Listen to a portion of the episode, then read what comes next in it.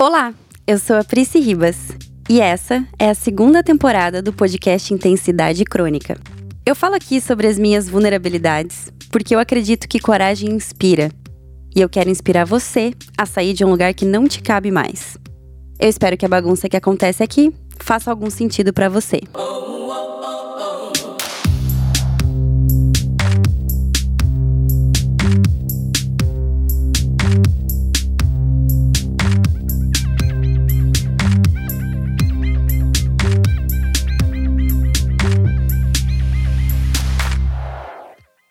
Oi, gente!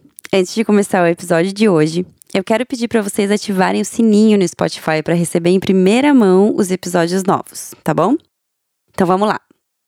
Eu lembro como se fosse hoje. O ano era 1998 e eu estava na quarta série do ensino fundamental. Eu nem sei como funcionam as séries hoje em dia, eu sei que tá tudo diferente, mas eu tinha 10 anos.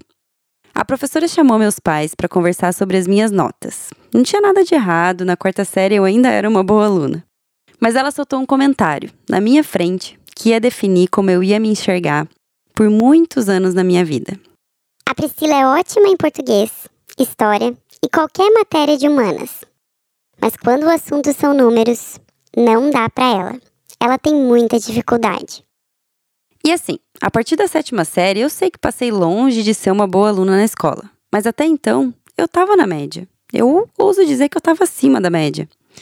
Não tinha necessidade nenhuma de ela falar na minha frente que eu tinha muita dificuldade em alguma coisa. Eu lembro que eu fiquei muito feliz em saber que eu era muito boa em alguma coisa. E eu vou fazer uma comparação que quem é fã de Harry Potter vai entender. No livro Enigma do Príncipe, ele ganha uma poção, a Félix Felicis, eu acho que é assim que fala, que faz com que ele se sinta muito sortudo por um tempo.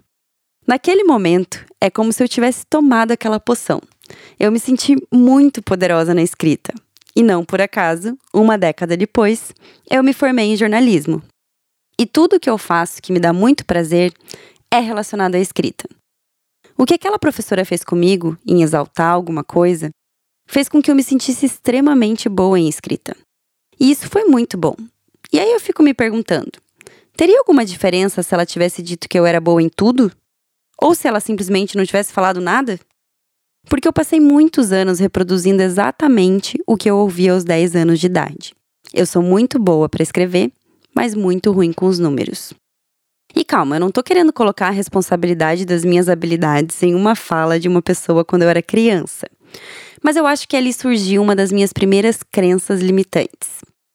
Para quem não sabe o que são crenças limitantes, eu vou explicar bem rapidinho. Elas são verdades absolutas que a gente tem dentro da gente. Nós recebemos essas informações das maneiras mais sutis possíveis. Foram coisas que os nossos cuidadores nos falavam quando éramos criança, o que os amigos falam sobre a gente, os conteúdos que consumimos, tudo que a gente vive que acaba nos influenciando de maneiras boas e de maneiras ruins. E eu acho importante falar que crença limitante não tem nada a ver com religião.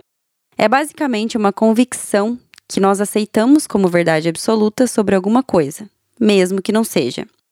E o problema das crenças limitantes é que elas seguram a gente numa caixinha que a gente não precisa estar. Tá. Sabe cachorro quando está preso numa coleira imaginária? É exatamente isso, só que com seres humanos. Um outro exemplo que eu tenho muito claro de uma crença limitante que foi colocada na minha cabeça há alguns anos foi quando eu trabalhava num lugar que a dona dizia que eu nunca ia encontrar um outro emprego em que eu pudesse ter folga aos sábados e que eu pudesse levar meu filho sempre que eu precisasse. Que eu pudesse escolher meus horários, enfim. Eu realmente tinha uma, uma flexibilidade muito grande nesse lugar. Mas eu acabei ficando meses presa num emprego que já não me fazia mais feliz, porque eu estava certa de que eu não ia encontrar nada melhor que aquilo. Parece até um relacionamento abusivo, né? Pensando agora. É, porque eu precisava de alguma coisa que se adaptasse muito à minha rotina de mãe, assim. E para quem é imigrante, as coisas ainda complicam um pouco mais, porque tem questão de visto de trabalho e tudo mais. Mas nem esse problema eu tinha, porque meu visto me permitia trabalhar onde eu quisesse. Mas eu fui criando essas crenças na minha cabeça e eu realmente achava que ali era a minha melhor opção no momento. Até que um amigo chegou jogando verdades. Ele falou: Priscila, você sabe que conseguir um emprego que dê folga nos fins de semana não é privilégio desse lugar. e que muitas outras mães trabalham em diversos outros empregos e conseguem adaptar as duas coisas, né? Foi uma frase tão simples, tão óbvia, que eu me senti até ridícula por estar presa numa verdade que criaram para mim. Esses dois exemplos que eu dei sobre crianças limitantes surgiram de um impacto emocional na minha vida. Mas existem crenças que surgem por repetição. Ela surge quando alguma coisa ruim acontece na nossa vida e ela acaba se repetindo muitas vezes, deixando a gente num condicionamento mental. E aí, cada vez que alguma coisa ruim parecida acontece, reforça essa nossa emoção negativa, fazendo a gente pensar que a gente nunca vai ser bom nisso mesmo, que não dá pra gente, isso daí não é pra mim, e assim vai. Outra coisa que eu fui descobrindo sobre crenças limitantes é a forma com que elas vão chegando pra gente. E eu acho que a mais triste, na minha opinião, é a hereditária. Porque é uma, uma coisa que talvez as pessoas que nos criam também foram ensinadas dessa maneira e acabam passando essas coisas para frente. E assim, eu fico desesperada quando eu ouço uma mãe ou um pai falando que o filho não é bom em alguma coisa reforçando na frente da criança alguma falha que ela tem, ou que os pais acham que ela tem. Basicamente fazendo com os filhos o que aquela professora fez comigo na quarta série. Se as pessoas que cuidam de você, que são as que você mais confia, te falam que você não é bom o suficiente em alguma coisa, é óbvio que isso vai entrar na sua cabeça. A forma como os cuidadores lidam com a educação de uma criança influencia 100% em como essa criança vai evoluir. E isso é, é senso comum, né? Não é, não é nenhuma novidade. Todo mundo sabe disso. Mas infelizmente, parece que pouca gente entende isso na hora de falar coisas na frente de uma criança. Aí existem as crenças limitantes sociais, que é o que a gente ouve por aí, lê, consome, e as pessoais, que tem muito a ver com a nossa personalidade mesmo. E os prejuízos disso na nossa vida são muitos, Continuando meu exemplo pessoal. Demorou muito para eu entender que talvez eu não seja tão ruim assim com os números. Eu só enfiei na minha cabeça que eu não sou capaz e simplesmente nunca nem quis tentar. Quando surgiu a oportunidade de empreender para mim, eu tive que aprender na marra que número não é tão desesperador assim. E que talvez eu só nunca tenha sentido interesse em desenvolver esse lado da minha inteligência. Uma coisa que eu falo muito por aqui é o quanto eu sempre me achei desorganizada, procrastinadora e, consequentemente, irresponsável. Porque era isso que as pessoas falavam e eu acreditava. Até eu começar a entender que era uma questão de ansiedade, de focar nas coisas erradas, de não respeitar meu tempo, não respeitar minha forma de deixar minha criatividade fluir. Eu mesma repetia incansavelmente que eu era uma pessoa desorganizada e vários outros adjetivos me depreciando. Às vezes eu ainda faço isso no automático, mas hoje eu já aprendi a me autocorrigir, porque eu não sou tudo isso que sempre falaram que eu sou. Uma definição que eu li sobre isso, e foi a que eu mais gostei, a que eu achei que explica melhor o meu sentimento, pelo menos em relação às crenças limitantes, foi feita pela psicóloga Denise Pará Diniz em uma entrevista que ela deu para o site UOL. E ela trata a crença limitante como uma espécie de falta de autonomia, que só é recuperada no momento em que a pessoa decide avaliar e até questionar o que vem bloqueando a sua vida. E eu achei essa definição de falta de autonomia brilhante. Porque foi isso que eu sempre falei na terapia. É como se eu me sentisse sem autonomia mesmo, até num sentido de não conseguir me enxergar como adulta, por causa de crenças limitantes que eu tinha, aliás, que eu ainda tenho, mas que eu tô melhorando muito. E com isso eu reforçava essa ideia que as pessoas tinham sobre mim. E é como se fosse um ciclo vicioso, sabe? Eu achava isso de mim, então fazia com que as pessoas achassem, e as pessoas achando fazia com que eu achasse mais ainda que eu era tudo isso de ruim que falavam num tom de piada, quase como se fosse uma característica engraçada a meu respeito. Hoje em dia, quando alguém sugere isso sobre mim, eu acho que eu devo ser até meio rude, porque quando eu respondo às pessoas que eu não sou assim, é como se eu estivesse reforçando para mim mesma que aquilo ali, aquela informação, não é verdade. E aí, assim, eu não sei vocês, mas eu quero ir mais longe. Eu quero me livrar de qualquer coisa que possa me barrar. E 95% das nossas ações são inconscientes, enquanto somente 5% são conscientes. E o trabalho do nosso inconsciente é manter a gente salvo, vivo. Nosso inconsciente não consegue entender que alguns sentimentos de medo que a gente tem na maioria das vezes não tem nada a ver com o perigo real de estar tá correndo risco de morte. Então a gente é programado para repetir os mesmos padrões, aqueles que a gente sabe que não vai dar ruim porque a gente já fez antes. E aí o que acontece? Acabamos reafirmando essas crenças limitantes com os nossos comportamentos repetidos. Gente, eu faço isso até hoje.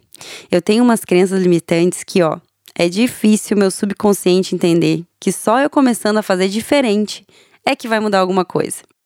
E assim, desde que a gente esteja trazendo essas atitudes para o nosso lado racional para conseguir ir mudando, tá tudo no processo normal. Tem algumas crenças que adquirimos quando éramos crianças. A maioria dos ouvintes aqui tem mais de 25 anos. Então faz pelo menos mais de 15 anos que algumas crenças limitantes entraram na cabeça da maioria de quem está me ouvindo aqui. E uma coisa que minha psicóloga me falou uma vez, que me fez olhar com mais carinho para o meu caminho de evolução, é que eu passei pouco mais de 30 anos repetindo alguns padrões. E faz o quê? Dois? Três que eu tô tentando mudar? É muito pouco em relação a tudo que eu já repeti. É um processo mesmo. E a parte bonita é saber que eu já saí daquele lugar que eu estava antes. Eu já tô mudando. E esse é um processo que requer muito esforço e paciência, porque algumas verdades absolutas entraram na nossa cabeça de uma forma tão enraizada que a gente chega a achar que é um pensamento normal, sabe? Na minha pesquisa para esse episódio, as crenças limitantes mais comuns que eu já encontrei foram: não tenho tempo, já é tarde para começar, não vou conseguir, então não vou nem tentar, os outros são melhores do que eu, eu não mereço isso e eu não vou conseguir nada melhor do que isso. Eu tenho certeza absoluta que você já pensou alguma dessas frases para alguma coisa na sua vida.